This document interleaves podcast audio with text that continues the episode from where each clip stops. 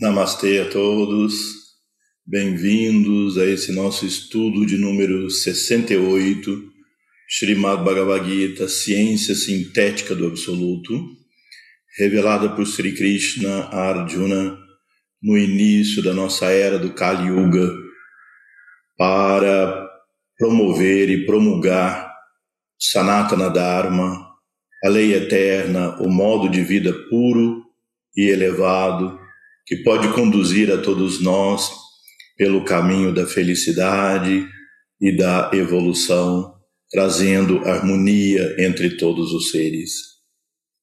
Nós vamos iniciar, como fazemos sempre, com a entoação do mantra dedicado ao Senhor Ganesha, aquele que representa toda a memória cósmica, toda a sabedoria, e aquele que remove todos os obstáculos assim como também ao Senhor Narayana, a Nara, a Yoga Devi em sua forma de Saraswati Devi, ao grande sábio Vyasa, reverenciando a todos esses seres, coloquem as mãos juntas em Pranam Mudra. Om Ganana Tua Ganapati Gum Havamahe कविम् कवीनम् उपमाश्रवस्तमम् ज्येष्ठराजम् ब्रह्मणा ब्रह्मणस्पत अनाश्रुम्वन्नुति विसीद साधनम्। ॐ श्रीमम् महागणाधिपतये नमः। श्रीवक्रतुण्ड महाकाय सूर्यकोटिसमाप्रभा निर्विघ्नं कुरु मे देव सर्वकार्येषु सर्वदा। नमस्ते नरदेवाय नमो नारायणाय च। बादरीवननाथाय योगिनं पातये नमः। नारायणं नमस्कृत्य। नरं चैव नरोत्तमं। देवीं सरस्वतीं व्यसं ततो जया। मुदीरये। नारा नारायणा जतौ जगातास्तिस्तैस्तिस्तौ शूदसङ्कल्पनतौ च वन्दे कृष्ण अर्जुनौ सदा ॐ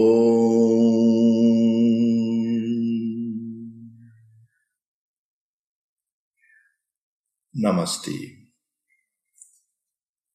Então, no nosso último encontro, nós estudamos até o capítulo, até o verso 5 do capítulo 10, Maya Dharma Gita. Então, aqui Sri Krishna enfatiza nos vários aspectos as funções de Sattva, Rajas e Tamas ou seja, o poder que as trigunas têm sobre cada um de nós. Então, nós já vimos sobre o que é a qualidade sátwica no verso 4, no verso 5, o que é a qualidade rajásica, e agora nós vamos ver no verso 6 do capítulo 10, Maya Dharma Gita, o que é a qualidade tamássica. Então Sri Krishna diz: Ó oh Bharata, sabe tu que a qualidade tamássica nasce da ignorância do discernimento átmico e desvia as pessoas, submetendo-as a estados de indiferença ou irresponsabilidade, indolência, inércia e sono excessivo. Vamos ver o verso em sânscrito. Tamastua ajnanajam vidi mohanam sarvadehinam pramadalasya nidrasbistam nibadnanti bharata. Então, tamar, o modo de tamas,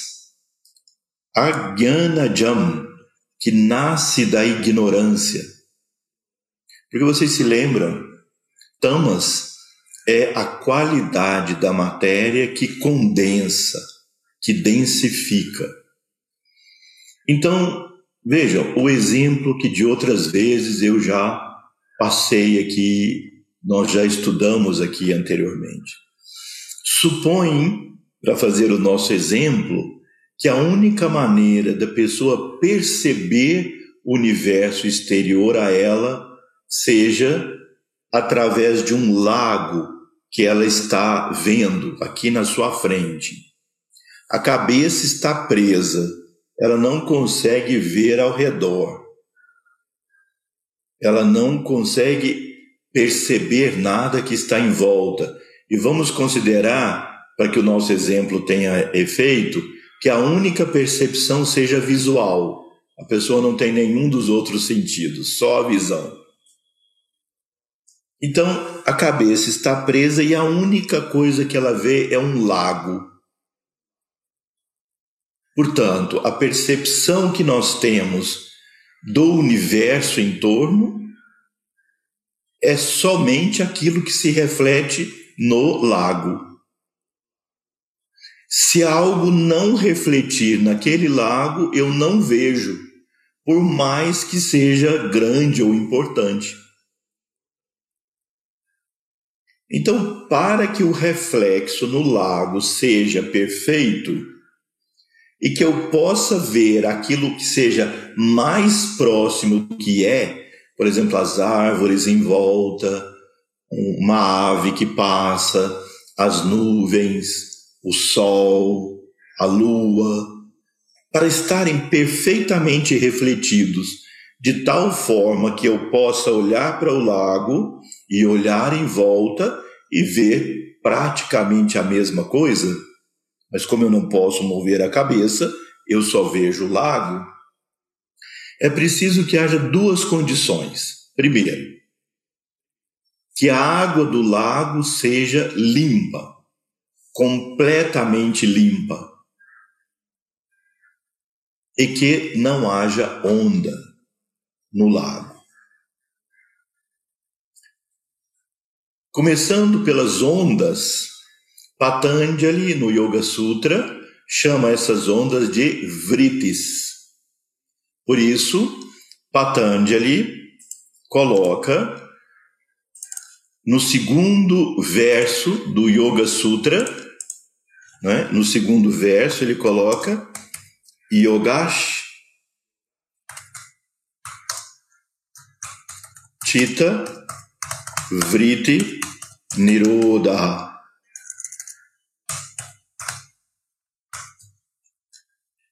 Ou seja, o yoga se realiza quando nós suprimimos Nirodha, os vritis ou as ondas no lago da consciência que é Tita. Então, esse lago que nós estamos vendo e que nos mostra a única realidade possível para nós se chama Tita. As ondas vritis. Patanjali, então, no, nos versos seguintes, ele descreve o que é que pode formar onda nesse lago, porque à medida que forma onda, vai se distanciando cada vez mais o que eu percebo do que é a realidade.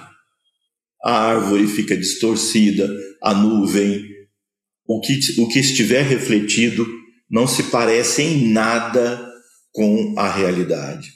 Mas para mim, que só vejo o lago, isso é a minha realidade. O que pode indicar então isso?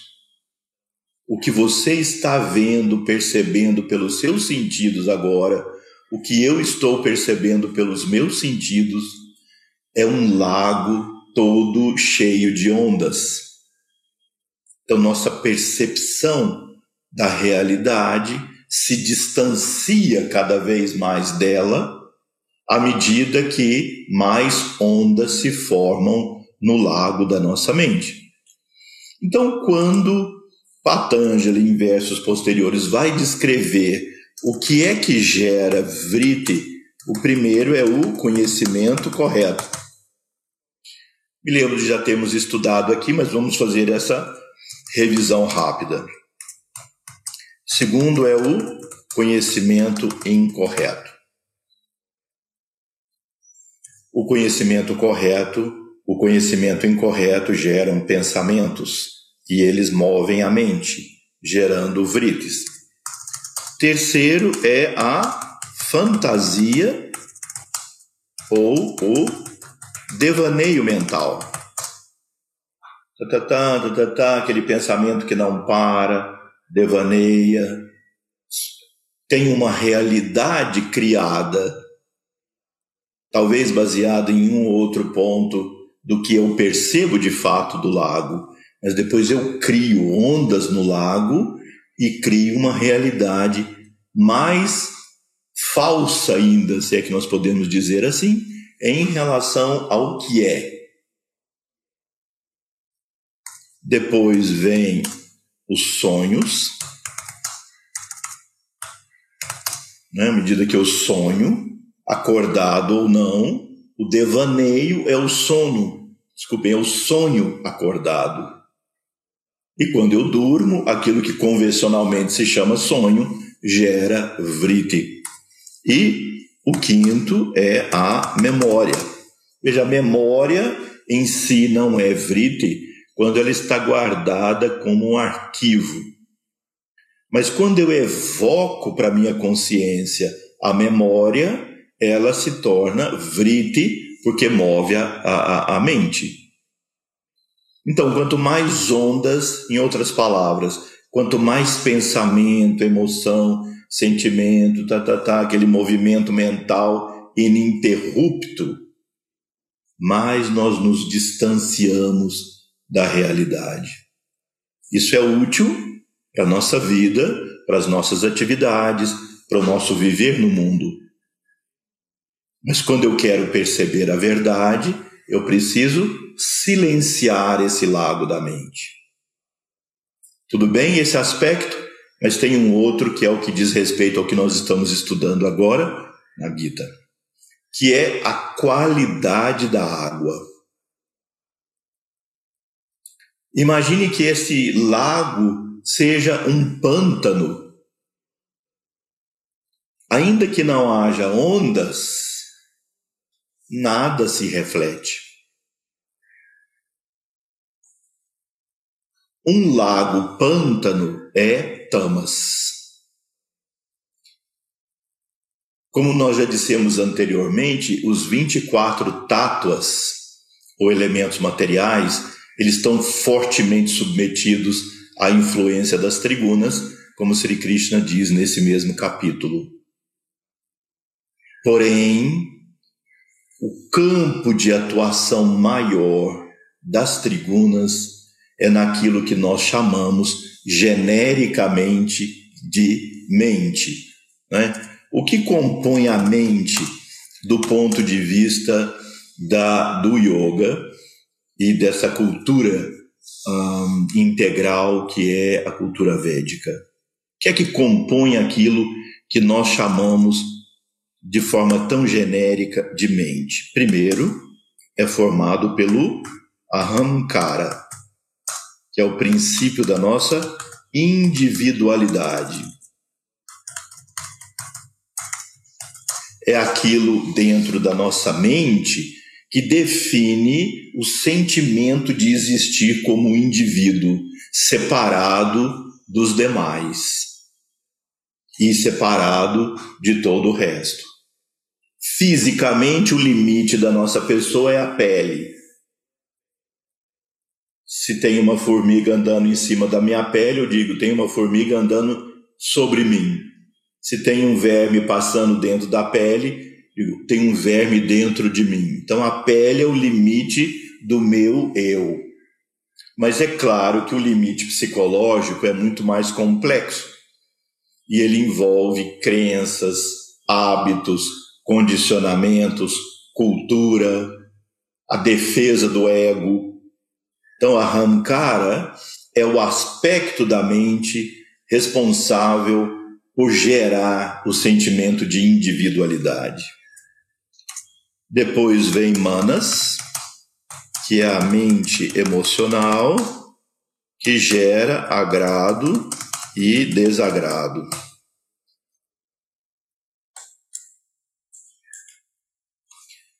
Depois vem os aspectos de Budi, que no caso é o nosso intelecto, é o nosso discernimento.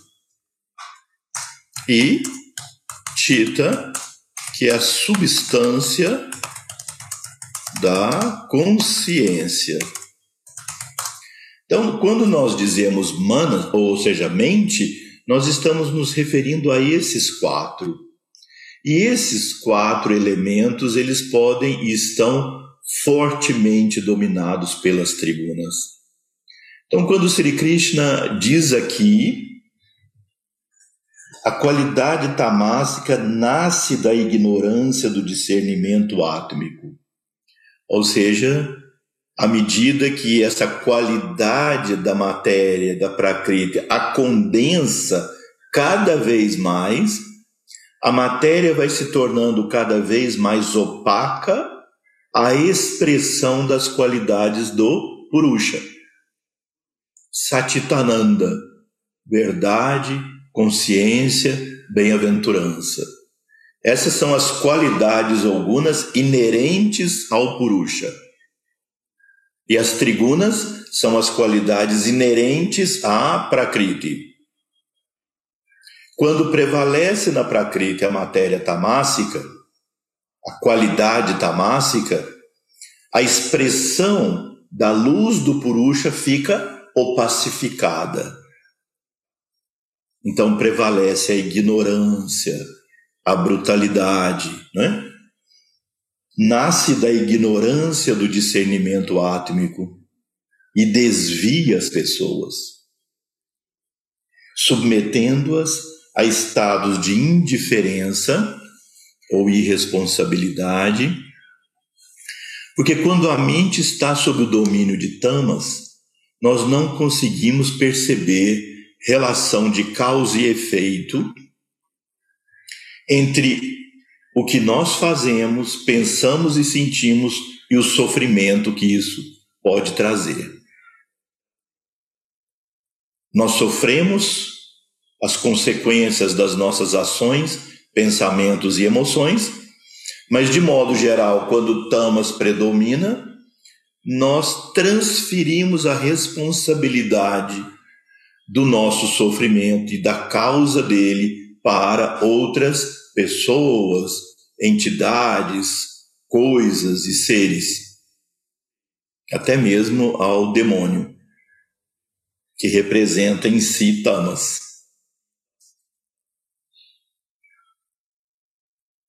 Então, essa qualidade tamássica produz brutalidade, inconsequência.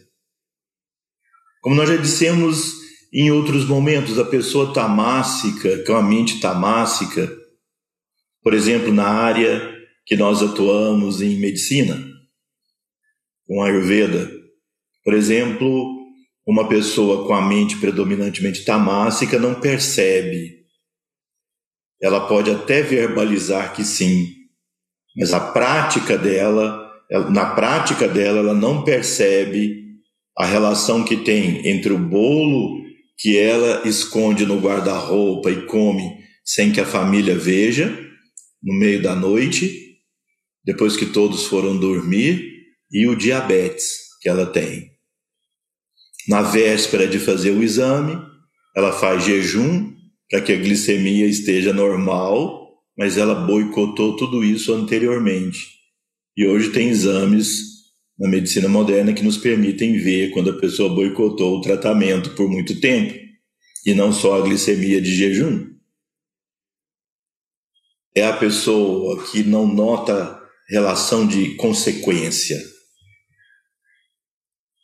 Nós vemos isso no mundo, em nós. Muitas vezes governantes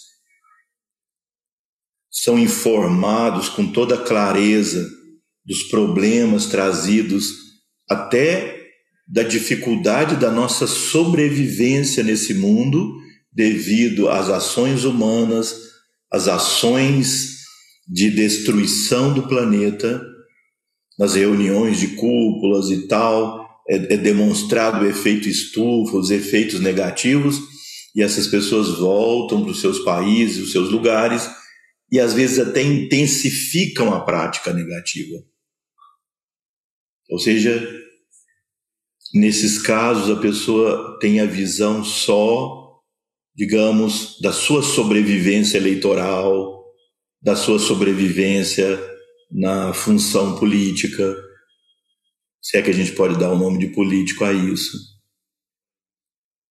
E então isso traz muito sofrimento. E é o sofrimento que as próximas gerações vão passar nesse planeta pelas inconsequências da nossa visão tamássica. E isso se aplica a todos os aspectos da nossa vida leva também à indolência, à procrastinação, deixa tudo para amanhã, tem dificuldade de começar as coisas, não gosta de submeter a disciplina nenhuma, vive na ilusão de que está fazendo algo para si mesmo que seja positivo. A visão máxima é uma visão de sobrevivência imediata pura sobrevivência imediata. Então, como, como essa motivação da sobrevivência imediata, ela pode provocar muita violência. Porque se algo de qualquer maneira agride desse ponto de vista, na visão dessa pessoa bruta, se agride a sua existência imediata, ela revida com muita violência. Destrutivo. Quase sempre desproporcional ao tamanho do problema em si. É? Por isso, a frase em sânscrito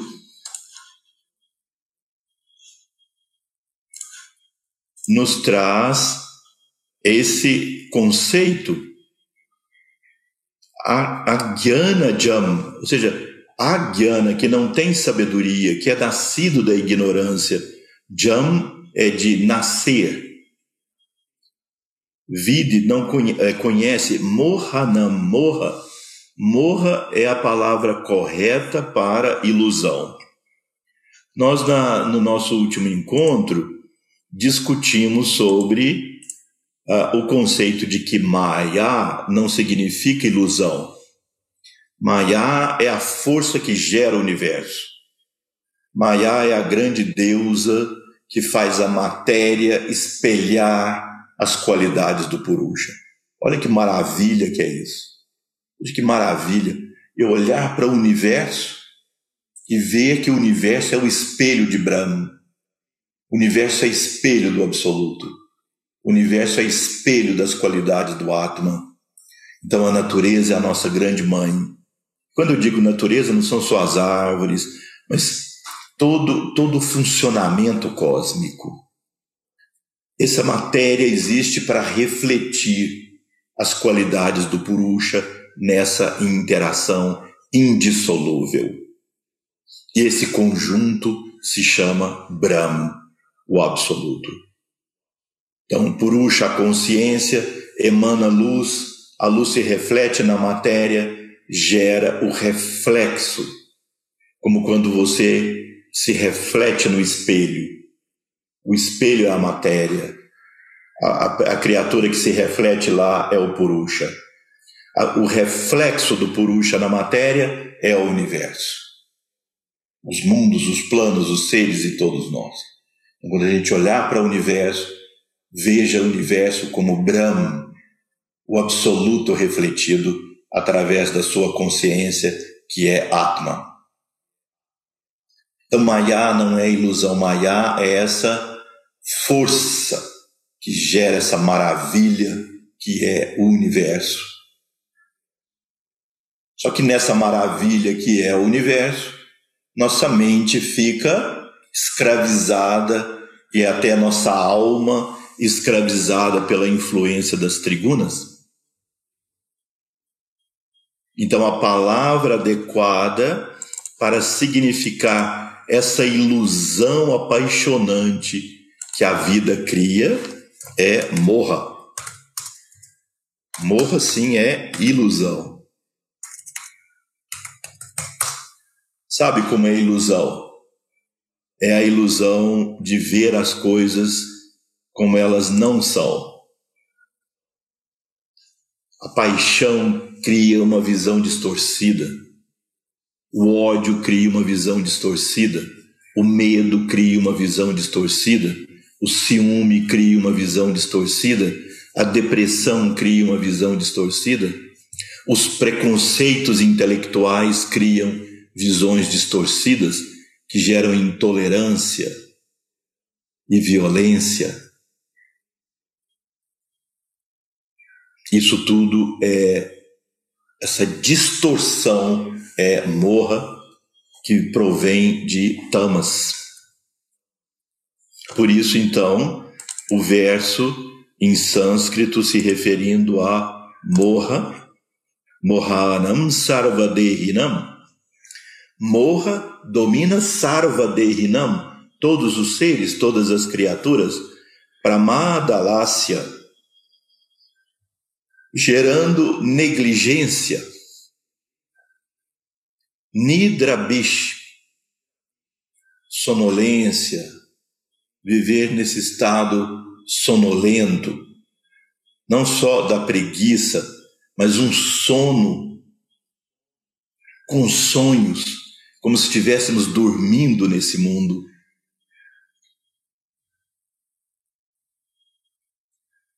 A alácia a alácia significa preguiça, nidrabi, com sono. E isso ata, nibadinati, ata, prende. Ó oh, Arjuna, filho de Bharata. Essas então são as características de tamas. Agora vem o verso Sete. O Bharata. O Bharata. A qualidade sátuica associa o princípio de vida com o prazer. Prazer elevado, prazer espiritual. A qualidade rajásica com a execução dos atos e seus frutos. Enquanto a qualidade tamássica obscurece o conhecimento com a indiferença e a negligência. Satvam Sukeja Sanjayati Rajakarmani Bharata Jnanam Avritya Tuttama Pramade Sanjayati Uta Satvam Satwa Suke Shuke significa felicidade, ou seja, Sattva nos leva a um estado de felicidade.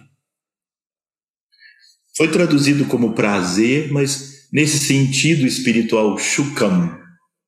Daí vem a palavra doce, sugar, açúcar, doce. Veja como os, os nossos idiomas têm lá uma raiz no sânscrito. Shuke é a busca da felicidade.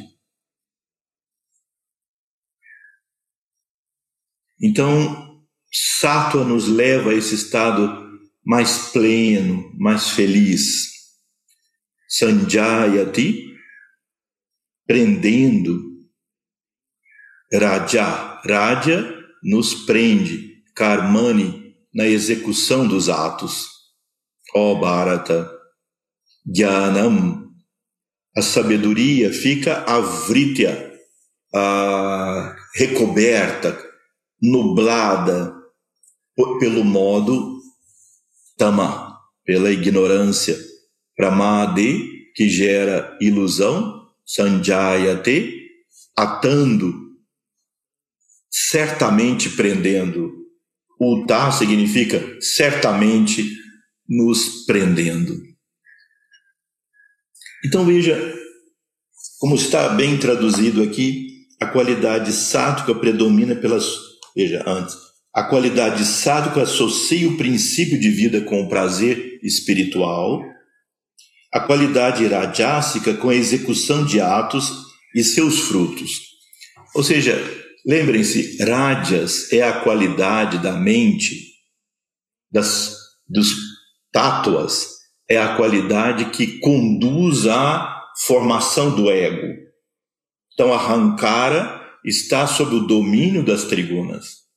Manas está sob o domínio das trigunas fortemente. Budi está sob o domínio das trigunas. E Tita tem a qualidade do predomínio de uma dessas gunas, como a qualidade da água que eu disse do lago. Então, Tama seria o pântano, Rádia seria a água turva e Sátua a água límpida. Mas a água turva de Rádias tem relação com o desenvolvimento do ego. Rádias é a qualidade pessoal para o desenvolvimento do ego, do indivíduo. Então, quando é que nós usaríamos rádias como uma qualidade positiva?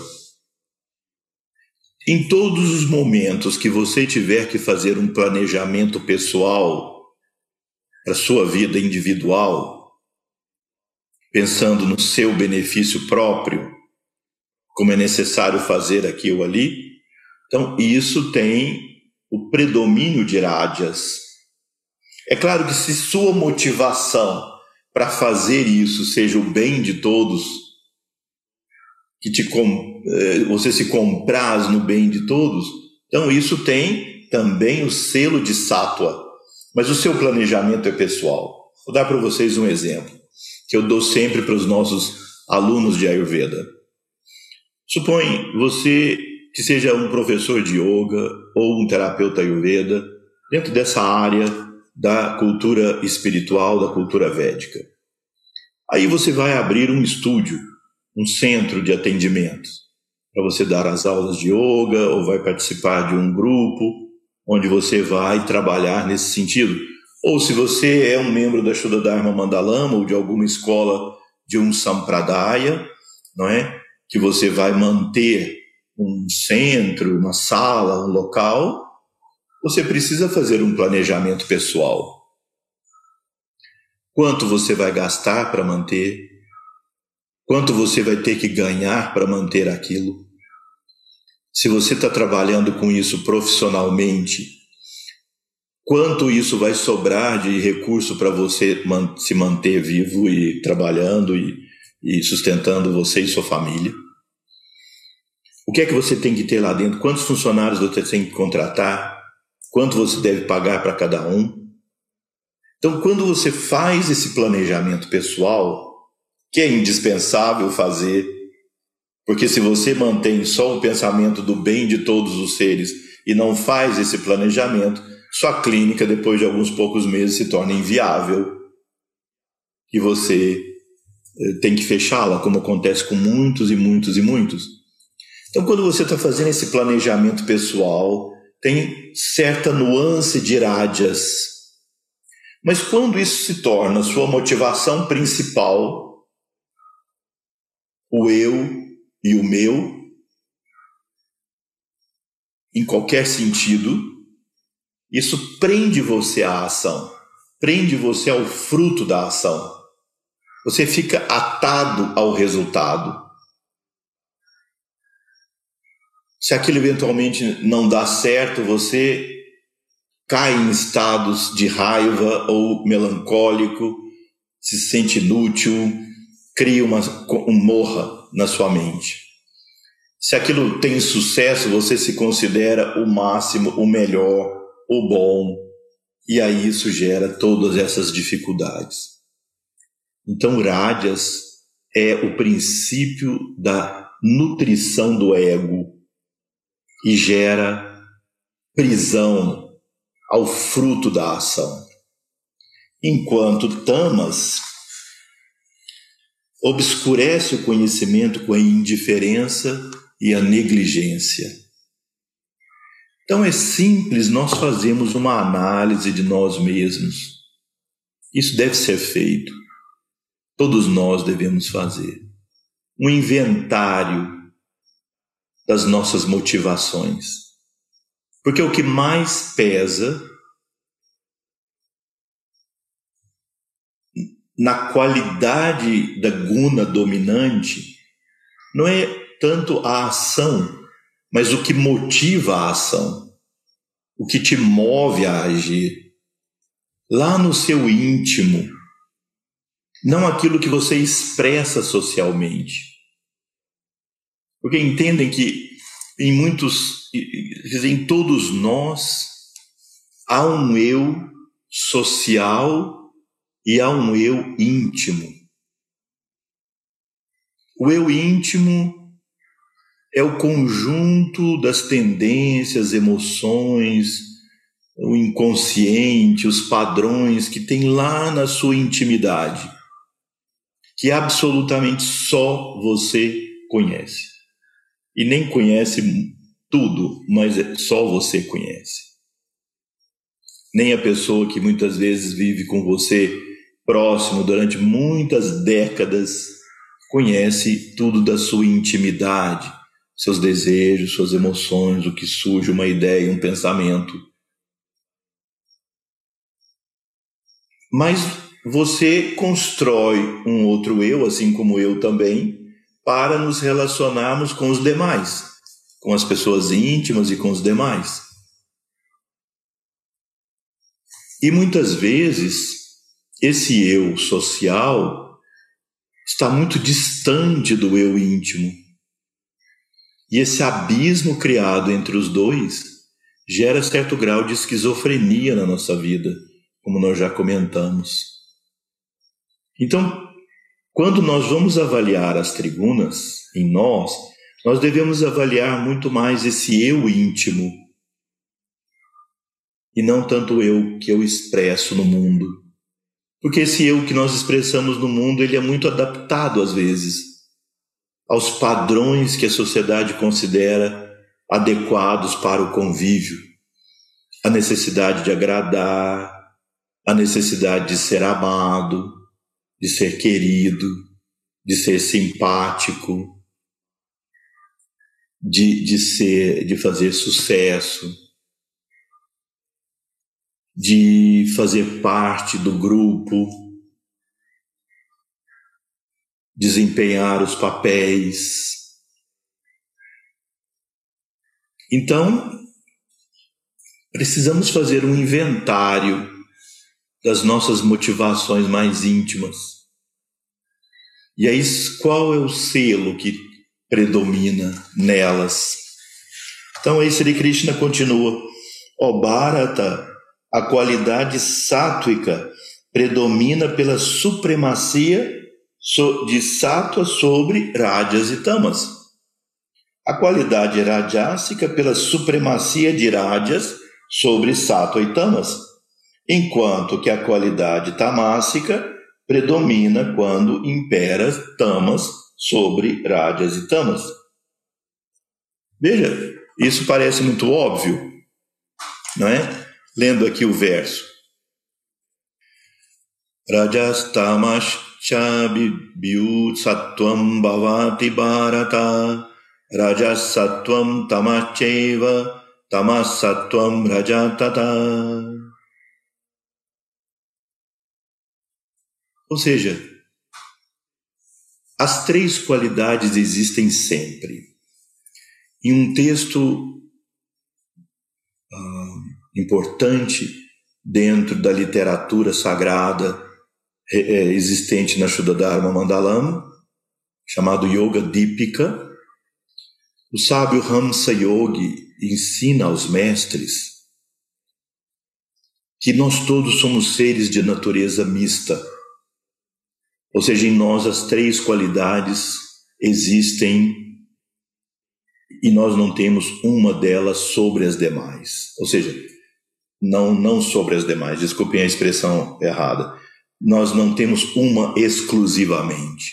O que nós temos são as três e em momentos uma predomina sobre as outras duas.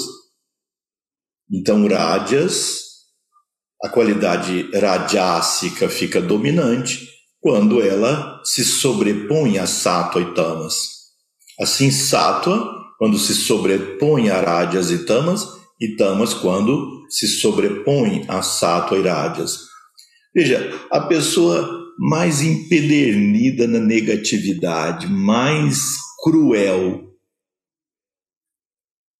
muitas vezes quando olha para o filho, olha com amor espiritual, com amor, quando olha para a mãe, olha com amor.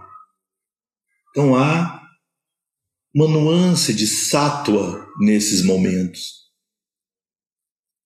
O mais empedernido demônio humano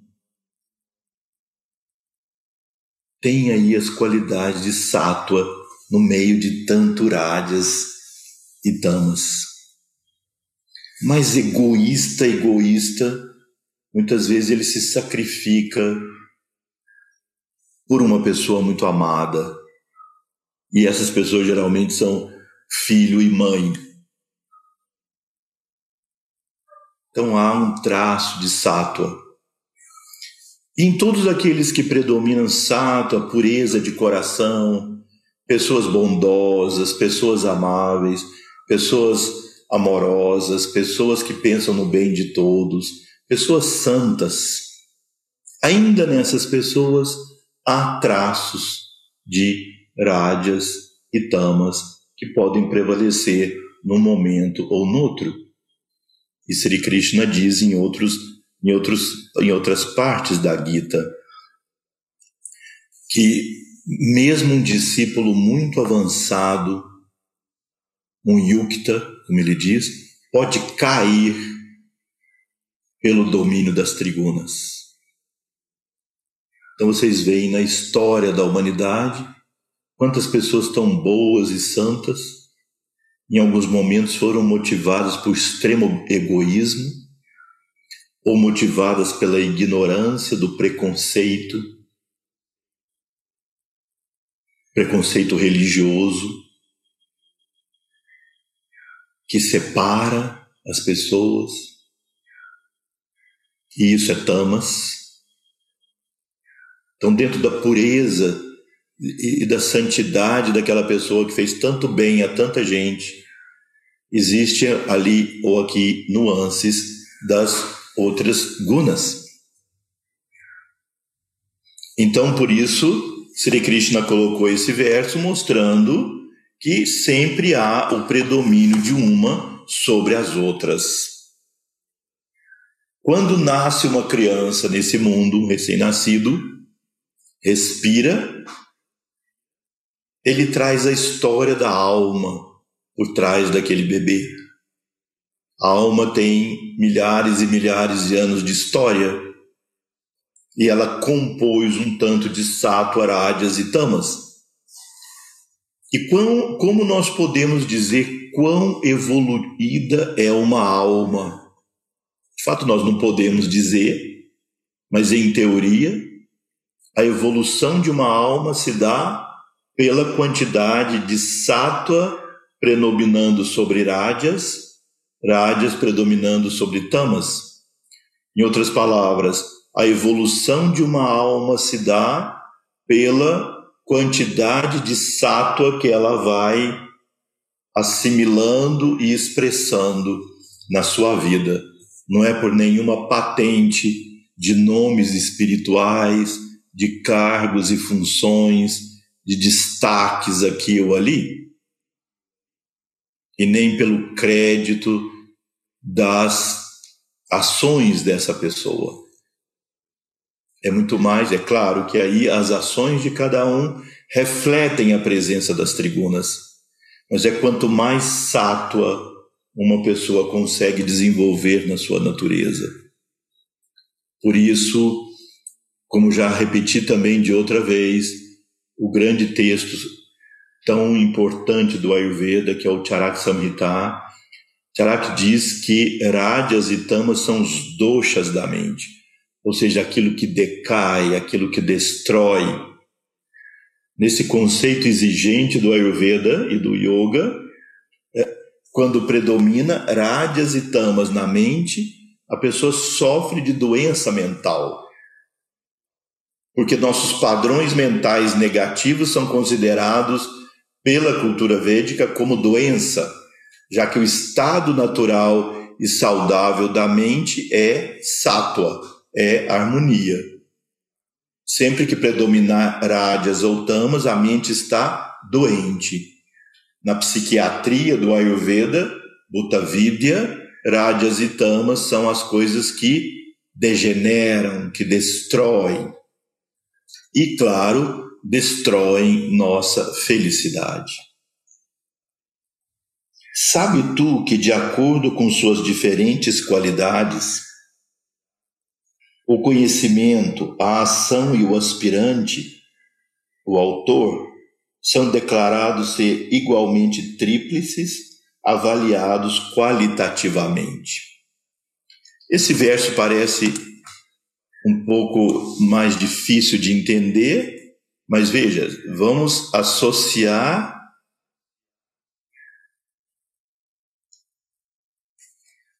esse verso com o verso em sânscrito. Gunam etam atityatrim dehi deha samudbhavam janma mrityu jara dukyair vimukto mritam ashnute.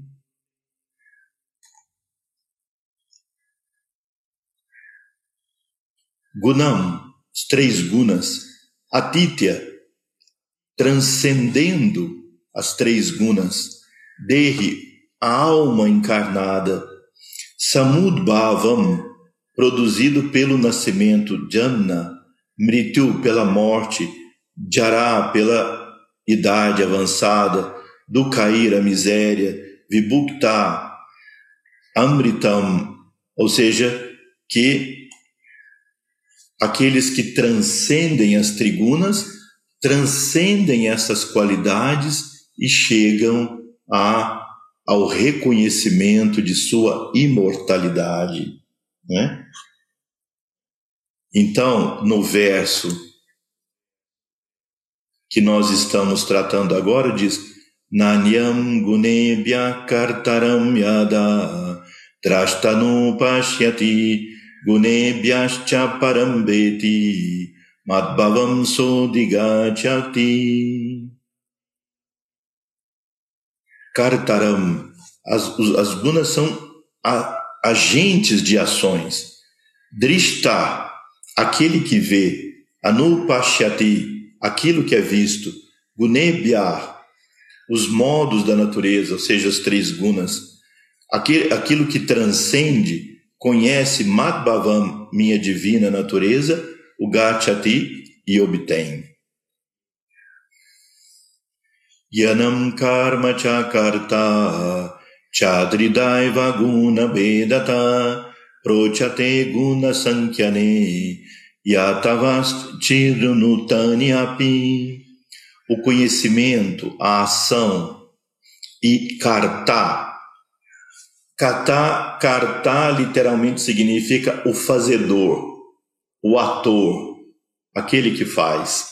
Tridá são três formas, Eva, certamente, Guna Bedata, que são dis, distintos de acordo com as gunas que uh, acontecem. Protyate são declarados gunas Sankhya-ne, que a filosofia Sankhya descreve esses três modos de ação. Eles são Shrunu, ouça, Tani, a eles também, não é? Então, significa que essas palavras meio perdidas assim, significa o quê? Bem, a filosofia Sankhya, que nós já temos comentado aqui sobre ela desde nossas primeiras reuniões, desde o primeiro estudo da Gita, nós mencionamos a filosofia Sankhya. A filosofia Sankhya é o sistema de filosofia dos Shakdarsanas, talvez o mais antigo ou um dos mais antigos do período védico. O sistema Sankhya ortodoxo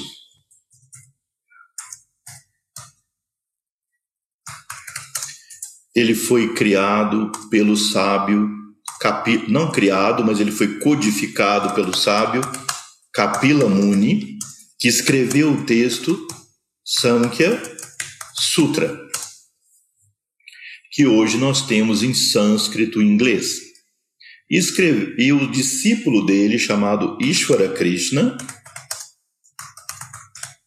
que não tem a ver com o Senhor Krishna, é outro ser muito mais antigo que viveu nesse mundo. Ishvara Krishna escreveu o texto Sankhya Karika. Karika significa uma forma de comentário aos sutras. Esses dois textos existem hoje em sânscrito e inglês para serem estudados e há edições onde tem os dois, o que seria o ideal você tem, procurar estudar apenas o Sankhya Sutra é bastante difícil, mas com o Karika, o comentário de Ishvara Krishna, aí se torna mais compreensível. Mas por que Sri Krishna citou essa filosofia Sankhya aqui, de Kapila Muni? Porque Sankhya é o sistema filosófico de cosmologia ou seja, o sistema Sankhya explica Tattvavidya, Doa Tattvavidya, ou a ciência dos elementos, Tattvavidya. A cosmologia. Então, toda vez que nós vamos, e todos os sistemas praticamente védicos, vão estudar a estrutura do cosmo, os planos, os seres, os corpos e a estrutura, lança mão dos ensinamentos da filosofia Sankhya. Claro que o Sankhya chegou não à unidade suprema do yoga e de Vedanta não chegou ao conceito de Brahma, do absoluto, das Upanishads. Mas o sistema Sankhya busca entender qual é a essência por trás de toda essa multiplicidade do universo. E o sistema Sankhya chegou ao entendimento de que todo o universo é formado por uma dualidade a dualidade da consciência e da substância. Então, para o sistema Sankhya, existe consciência e existe substância. Essa é a essência suprema do universo: consciência e substância. Consciência, Sankhya chama Purusha, substância, Sankhya chama Prakriti. Tudo que existe, eu, você, toda manifestação cósmica, os planos, os mundos, os corpos, os seres, os demônios, os anjos, os deuses, tudo isso é formado por uma interação entre consciência e substância.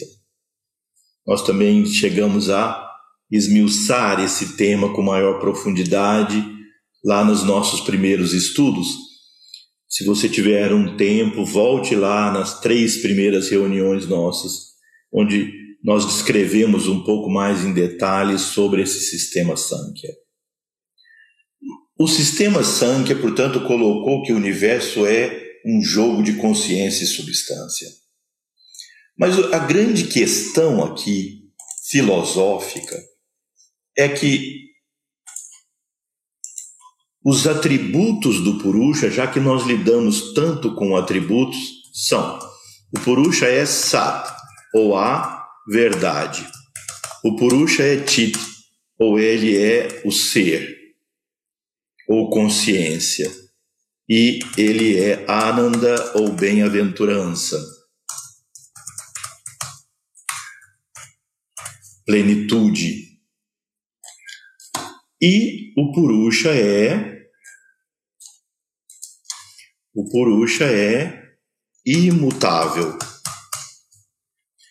E as qualidades e atributos da Prakriti? A Prakriti é por si inerte, ela não se move por si mesma e ela é achetana ou ela é inconsciente. Ou seja, a matéria não é capaz de gerar consciência por si mesma. Então, esse é um tema muito importante. Não há como gerar vida a partir da matéria. Para que haja vida na matéria, é preciso que haja purusha ou consciência permeando a matéria. Mas onde nós queremos chegar e onde Sri Krishna trouxe esse tema aqui para nós.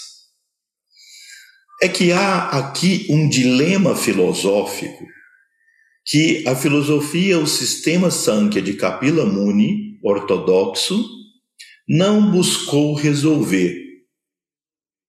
Ele deu a fórmula, mas não resolveu ou não alertou e não discutiu sobre esse dilema.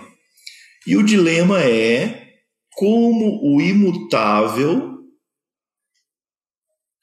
pode se unir ao inerte e gerar um universo em movimento. Vocês percebem esse dilema filosófico? Como o imutável se une com o inerte e gera um universo em movimento. Como eu disse, Kapila Muni e seu discípulo Ishvara Krishna e todo o sistema ortodoxo Sankhya não entrou em detalhes sobre isso, apenas disse que é assim. E a primeira manifestação foi Mahat, a mente cósmica que governa todas as coisas.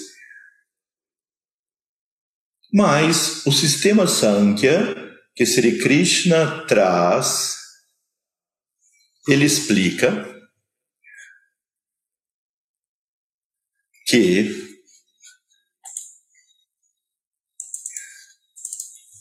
o processo de união da consciência com a substância se dá por meio da Shakti. Por isso, esse capítulo se chama Maya Dharma Gita, porque Sri Krishna explica nesse capítulo sobre a Shakti, ou energia, ou a luz que emana do Purusha. Então, vou recordar novamente para vocês os exemplos que eu dei naquela época. Quando você diz assim, o sol dá vida para a terra, essa é uma expressão verdadeira? Sim, não houvesse o sol, não haveria vida na terra. Mas o Sol sai de lá onde ele está, a 149 milhões de quilômetros, e vem aqui dar vida especialmente para a Terra? Não. Não. O que, que o Sol faz? Simplesmente emana luz. E não emana luz especialmente para a Terra. Ele emana luz. indistintamente em todas as direções. Não emana luz para as pessoas que gostam dele, não prefere as pessoas que gostam dele, não prefere os mundos que ele resolveu gerar vida.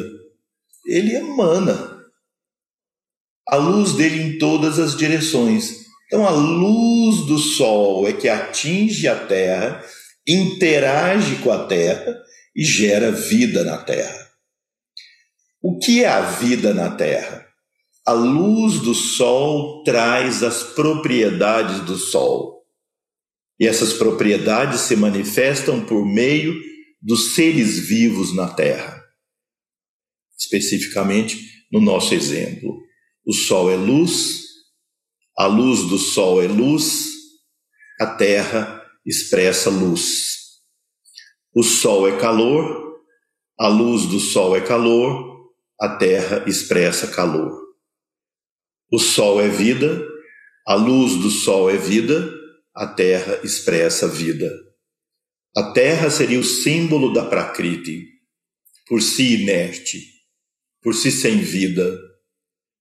As qualidades do sol emanam dele através da luz dele, a luz atinge a terra, interage e gera as qualidades do sol na terra.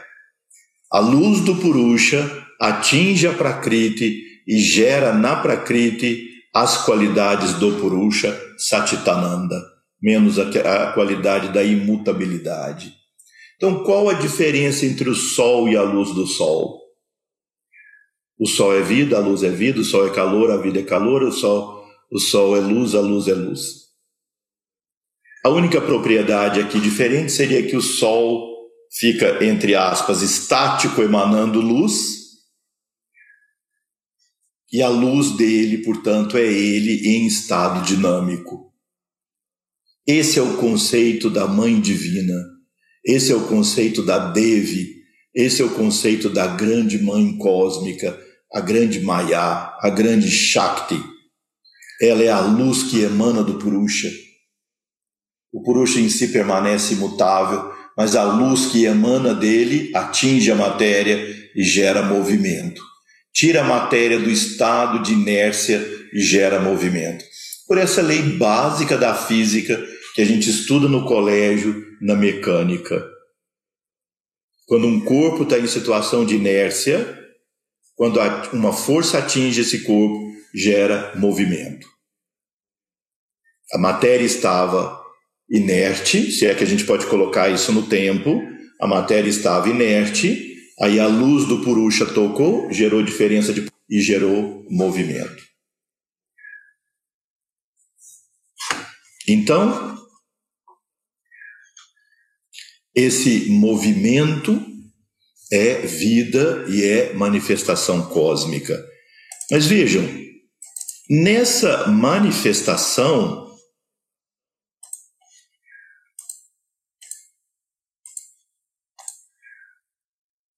Nessa manifestação, essa Shakti, Shakti vai se expressar na forma de três poderes. O poder do conhecimento, o poder do desejo e o poder da ação. E é tudo isso que eu disse até aqui é para trazer esse conhecimento do Sankhya que Sri Krishna evoca aqui nesse verso. Ele diz: Sabe tu que, de acordo com suas diferentes qualidades algumas, o conhecimento, o conhecimento, a ação e o autor porque aqui Sri Krishna identifica o autor com o desejo. Porque o desejo é a força motriz da ação. O desejo já é por si aquele que busca realizar o desejo.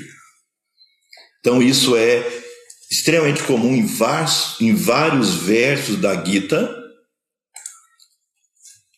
Interpretar o desejo como o autor. Porque a motivação para a ação é o desejo de fazer algo, o desejo de estar aqui falando sobre esse tema, o desejo de vocês estarem aí assistindo, participando, pensando, discutindo esse tema. Então, o desejo é o fazedor, é o autor. Então, conhecimento, desejo e ação. Conhecimento, o ator e a ação são os três elementos que Sri Krishna diz provém da filosofia Sankhya. Então, a filosofia Sankhya trouxe essa noção desses três grandes agentes da ação, que também nós estudamos lá atrás no capítulo da Karana Dharma Gita. Lá Sri Krishna coloca que a ação tem cinco fatores causais. O Purusha, que é a causa, que ele diz a causa remota, que está, mas não participa, que funciona só como observador. A Prakriti, que é o corpo, onde a ação acontece, e os três elementos que são o conhecimento, o desejo e a ação. Então, agora nos próximos versos, Sri Krishna vai analisar cada um desses três elementos sob o olhar das trigunas. Ele diz: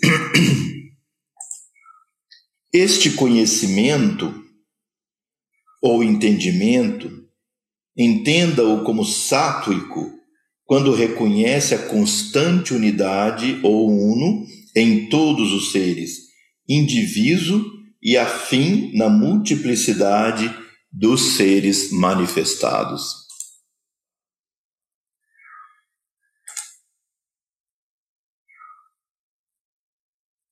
Sarvabhuteshu yenaikam bhavam avyayam ikshate avibhaktam vibhakteshu tajgyana vidi satvikam sarvabhuteshu dentro dos seres vivos yena pelo qual ekam o um bhavam bhavan de bhavana significa a essência suprema a essência eterna bhavana é buscar a essência única, a essência suprema. Por exemplo, mesmo quando nós falamos no Bhavana, dentro da tradição da Shuddha Dharma Mandalam, nós falamos da prática de pensar e refletir diariamente no Um Supremo. Quando nós falamos em Ayurveda sobre Bhavana dos medicamentos, nós falamos de buscar a quinta essência do medicamento, a extração da essência do medicamento e a concentração da essência. Ou seja, em todos os, os sentidos, Bhavana tem a, a, o conceito do fundamento, da essência suprema de tudo. Avyayam, aquilo que é imperecível. Ikshate, se vê, avibhaktam, indivisível, vibhakteshu, na diversidade. Então vou dizer a vocês, se vocês gostam do lema a unidade no meio da diversidade, não é? Há esse lema que muitos utilizam nas suas atividades uh, como motivação para suas instituições, para os seus trabalhos. Então, como dizer em sânscrito a unidade no meio da diversidade? Avibhaktam vibhakteshu. Avibhaktam, não divisível. Vibhakteshu, no meio de toda a diversidade. Né? Então, o conhecimento verdadeiro é esse que te permite ver a unidade no meio da diversidade. E esse é um conceito muito espetacular, não é? Não é? Vocês concordam? É um conceito extraordinário. É o conceito de que tudo provém do um. Só existe um. Porque nesse conceito do yoga, nós vamos além da visão Sankhya, onde há dois, Purusha e Prakriti, consciência e substância. Mas nesse conceito da unidade do yoga, nós vamos no nível de Brahm. Em Brahm, consciência e substância são atributos intrínsecos, não diferenciados. Então, o conhecimento que te permite ver essa unidade, tudo é um, mas um se expressa como múltiplos. Isso é grandioso. Você olha centenas, centenas, centenas de folhas numa árvore. Não há duas folhas iguais. Não há duas folhas exatamente iguais. Não há duas pessoas exatamente iguais. Nem psicologicamente, nem culturalmente, nem fisicamente, de nenhuma forma.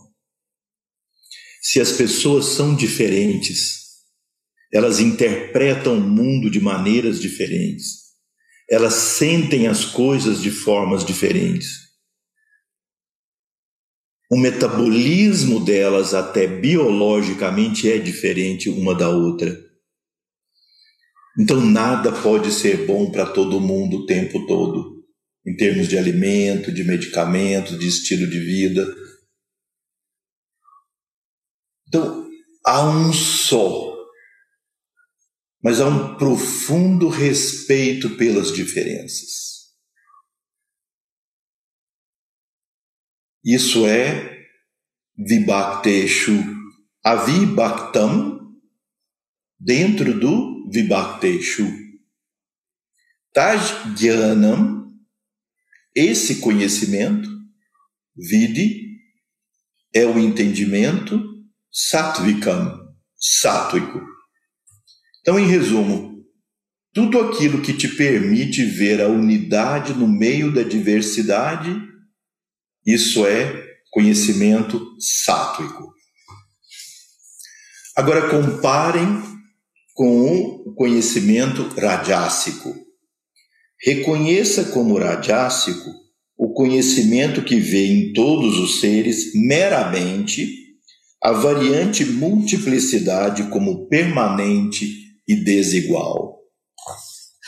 Então, se não há o selo dessa unidade, se não há o reconhecimento dessa unidade e a visão só da separatividade e das diferenças, isso é rajásico.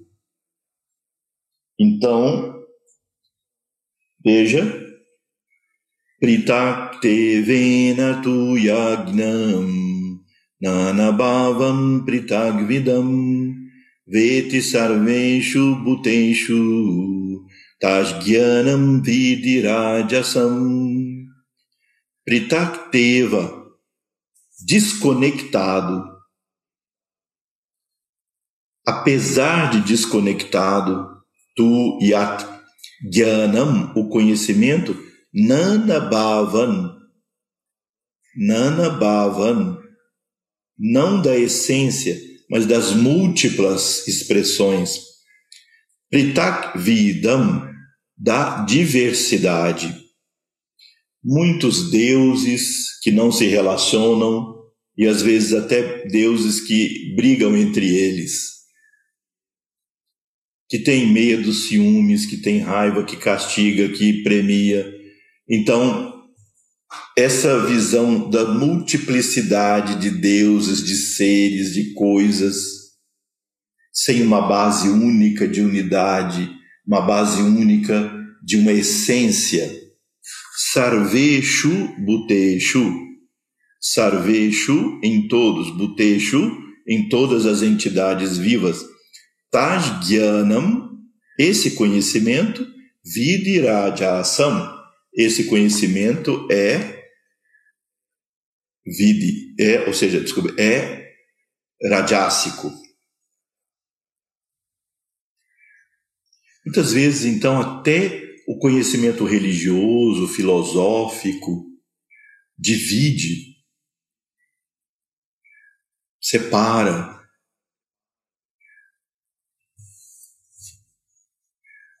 É declarado tamássico o conhecimento que julga o processo do mundo sem objetivo algum, sem nenhuma importância, limitado e, como tal, atado a insignificâncias, como se essas fossem tudo.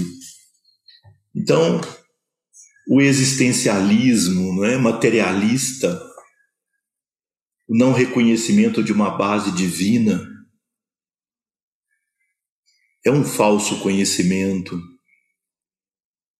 É um conhecimento que faz as pessoas viverem por viver, sem nenhum objetivo maior apenas a experiência da vida, o desfrutar da vida. Então, por isso é dito o conhecimento que julga o processo do universo sem objetivo algum, sem nenhuma importância, ou seja, tudo é acidental, não há uma causa única, não há uma entidade suprema, é tudo acidental como as coisas acontecem. Então a ética, moralidade dependem da cultura do momento, dos valores do momento. E não baseados numa revelação divina. É o que compraz as pessoas no momento. É o que traz o prazer, é o que traz o desfrute da vida porque a vida é meramente para viver, por viver. Não há uma existência eterna. Nós, para essas criaturas, há esse conceito de que o nosso tempo de existência é o tempo que nós vivemos na memória dos demais das demais pessoas. Quando ninguém se lembrar de nós, nós é, deixamos de existir. Ou seja, não há uma alma, não há uma permanência, não há eternidade, não há uma essência, não há uma alma por trás de tudo isso. O universo existe meramente por acidente. Esse é um conhecimento. E é um conhecimento tamássico e aí então, a partir do momento que nós morremos, nós não existimos como entidades mais, como almas, e nós só vamos continuar existindo enquanto alguém se lembrar de nós. Isso é próprio do existencialismo, de algumas formas de existencialismo, não é? filosófico. E isso é altamente destrutivo o que faz com que as pessoas não vejam essa base profunda, comum, vejam a outra pessoa como um opositor e não como parte de si mesmo, e não vê a unidade prevalecente em todos os seres, em todas as coisas. Então, com isso, Sri Krishna vai explicando passo a passo os diversos componentes e o poder que as trigunas têm de uma forma inexorável. Então aqui ele falou sobre uma prevalecer sobre a outra, isso é um é cíclico, é movimento. Ele fala sobre o conhecimento e o conhecimento sático, radiásico e tamásico depois vai falar sobre a ação sato e karadyásica e tamásica e vai falar sobre a pessoa, aquele executor da ação sátrico, radiásico ou e tamásico. Então nós vimos até aqui, né, o verso 12 do capítulo décimo, e, e são temas muito importantes para nós refletirmos na vida refletirmos como indivíduos e refletirmos como sociedade. Poder que as tribunas, principalmente Herádias e Tamas, tem tido sobre nós, gerando divisão, gerando conflito, gerando ódio, gerando eh, intolerância, em momentos em que a humanidade deveria estar mais unida do que nunca, para sua própria sobrevivência nesse mundo. Então vivemos uma era de conflitos, divisões, divisões internas, inclusive dentro do âmbito da família, do trabalho, do convívio, das amizades. Precisamos desenvolver o conhecimento sátrico que permite fazer com que nós compreendamos que nós somos almas eternas, em constante processo de evolução, e que essas almas têm como essência um, um único. Quando eu digo eu, eu tomo emprestado desse um. Quando você diz eu, você toma emprestado desse mesmo um que eu tomo. E que nós então, em essência, somos um, ainda que na expressão sejamos tão diferentes um do outro, o respeito às diferenças, ao momento de vida de cada um. E então construir esse elo, não só com as pessoas que pensam como nós. Isso é fácil também com as pessoas que pensam diferente, diferente, que agem diferente, que reagem diferentemente, que têm outras visões do mundo delas.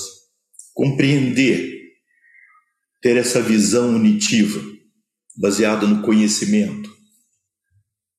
Orar pelo bem de todos os seres, mas não o bem que eu acho que eles devem ter,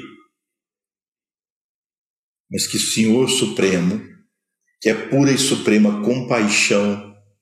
A expressão de Brahma como compaixão é o Ishvara, é o Senhor do universo, é a grande mãe, a Devi, a grande Shakti, suprema glória, suprema compaixão, amor infinito, que ela possa nos unir nas nossas diferenças, nos fazendo ver a essência única e que isso possa trazer mais paz, mais compreensão, que possa fazer com que nós possamos remover esses obstáculos que a vida apresenta individualmente e coletivamente, tão desafiadores como os que nós vivemos nesse período, mas que isso também não, não deve nos alarmar, cumprir nosso papel, nossos papéis, os vários papéis que nós temos no mundo, com equanimidade, com fraternidade, com harmonia. E aí nós vamos legar, sem dúvida, para nós mesmos e para as próximas gerações, uma brisa de uma esperança de um mundo melhor, onde as pessoas possam ter chances de fazer seu desenvolvimento. Mas é preciso entender também que o desenvolvimento também se faz nas crises. Aliás, até com maior intensidade, a evolução se dá nas crises. Então, que a divina hierarquia nos proteja, nos guie, nos oriente e nos faça ver esse conhecimento sátrico, essa linha de unidade, esse sutratma que une todas as nossas diferenças. E aí nós possamos adorar a presença divina até nos nossos inimigos e naqueles que pensam e sentem as coisas de forma absolutamente diferente de nós. Então vamos fazer o mantra de encerramento.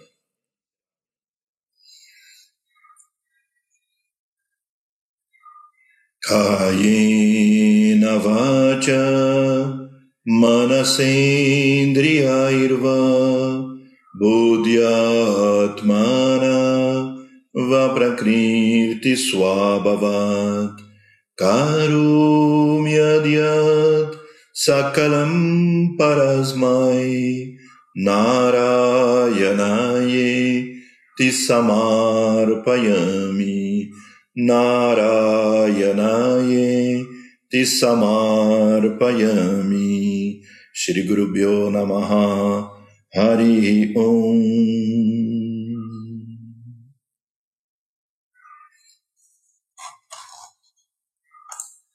Namaste felicidade a todos, uma boa semana e, se Deus quiser, até nosso próximo encontro, na próxima quarta-feira, com a continuação do estudo do capítulo 10 do Srimad Bhagavad Gita, a ciência sintética do absoluto.